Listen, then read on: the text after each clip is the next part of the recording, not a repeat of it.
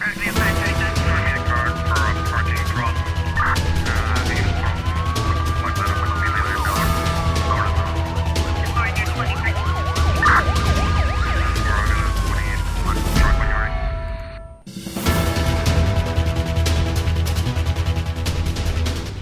Em São Vicente, o caso de suposta violação de uma aluna por um professor numa escola secundária já é do conhecimento das autoridades. A suposta vítima tem 16 anos. Em declarações à Infopress, o diretor da escola em questão diz que a denúncia partiu da suposta vítima e que vai enviar o relatório da alegada violação ocorrida esta semana ao delegado do Ministério da Educação. A mesma fonte confirma que também a polícia esteve dentro da escola a recolher informações, pelo que o caso já é do conhecimento das autoridades.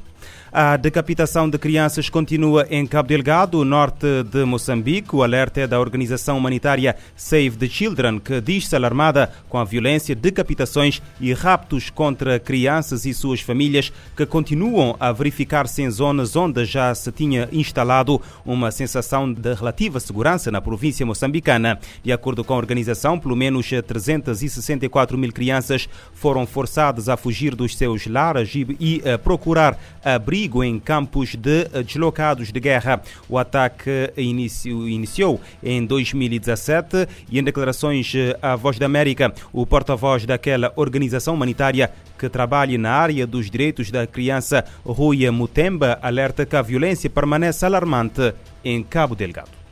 Preocupa-nos como organização humanitária saber que crianças e, suas famílias continuam expostas a esta violência, continuam a verificar ratos, continuam a verificar eh, decapitações, sob um aparente estado de, de calmia, de controle da situação em, em Cabo Delgado. Portanto, a sensação geral que se tem e que se está a passar para o mundo é de que é, em toda a província de Cabo Delgado a situação da violência está controlada. Portanto, preocupa-nos estarmos a ter estes relatos de que crianças e suas famílias continuam a ser vítimas destes atos macabros que tanto atentam contra os direitos das crianças. Várias outras organizações humanitárias referem-se também a um novo pico da violência em alguns distritos de Cabo Delgado. E o presidente moçambicano Filipe Nyusi pediu ajuda à União Europeia para financiar os esforços militares do Ruanda e da SADC no combate aos terroristas em Cabo Delgado, no extremo norte do país. Em conferência de imprensa proferida esta quinta-feira, Nyusi disse que o combate envolve altos custos para os parceiros e que, caso não existam apoios, as operações de combate ao terrorismo podem ser afetadas. Precisamos de continuar a combater na base daqueles riscos. Se um dia sair os, os amigos, depois como que ficamos, ou se eles de repente se expandirem, e os custos também, são riscos grandes. Nós temos que fazer parte de mobilização de apoios para os nossos parceiros que estão a combater conosco. Nós não temos para dar, apesar de haver muito esforço de especular, não teríamos como dar vontade que não nos falta. Temos a responsabilidade como Estado. Mas então, se pudermos fazer parte do grupo conjunto que mobiliza apoios para os nossos parceiros, isso faremos. Não só com a União Europeia, mas também com outros parceiros que temos a nível internacional. Eu fiz esse trabalho também em Addis Abeba com a União Africana. Recorda-se que a província de Cabo Delgado sofre desde 2017 ataques dos insurgentes que já fizeram centenas de mortos ao longo das últimas, dos últimos anos. Flip News reitera que a situação pode a qualquer momento voltar a evoluir e expandir-se para outras regiões do país e mesmo fora das fronteiras. Um jornalista foi morto no sul do México, o quinto no país desde o início deste ano. A denúncia foi feita eh, hoje pelo Ministério Público do Estado de eh, Oaxaca.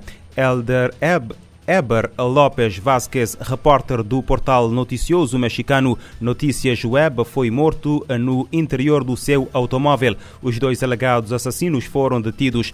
Eber López Vázquez é o quinto jornalista assassinado no México desde o início de 2022, segundo uma contagem da agência de notícias France Press, eh, baseada em dados da organização não governamental internacional Repórteres Sem Fronteiras. O México é o país mais mortífero do continente americano e dos mais perigosos do mundo para os jornalistas uh, vulneráveis e a, a represálias dos cartéis de drogas que operam em vários dos 32 estados do uh, país. Em Portugal, um jovem de 18 anos foi detido ontem pela Polícia Judiciária, que diz ter impedido assim uma ação terrorista e ter apreendido várias armas proibidas. Em comunicado com o título Impedida ação terrorista, a PJ diz que a investigação que levou à detenção foi desencadeada por suspeitas de atentado dirigido a estudantes universitários da Universidade de Lisboa. Através da Unidade Nacional contra Terrorismo, a PJ de Portugal encetou a operação cumprindo mandados de busca domiciliária. Segundo a polícia, foram apreendidos vastos elementos de prova que confirmariam, uh, que confirmariam as suspeitas iniciais. Além de armas proibidas, foram apreendidos outros artigos suscetíveis de serem usados na prática de crimes violentos e vasta documentação, além de um plano escrito com os detalhes da ação criminal a desencadear. O arguído, detido em flagrante delito pela posse de armas, está também indiciado pela prática do crime de terrorismo. O jovem vai ser presente hoje a primeiro interrogatório judicial.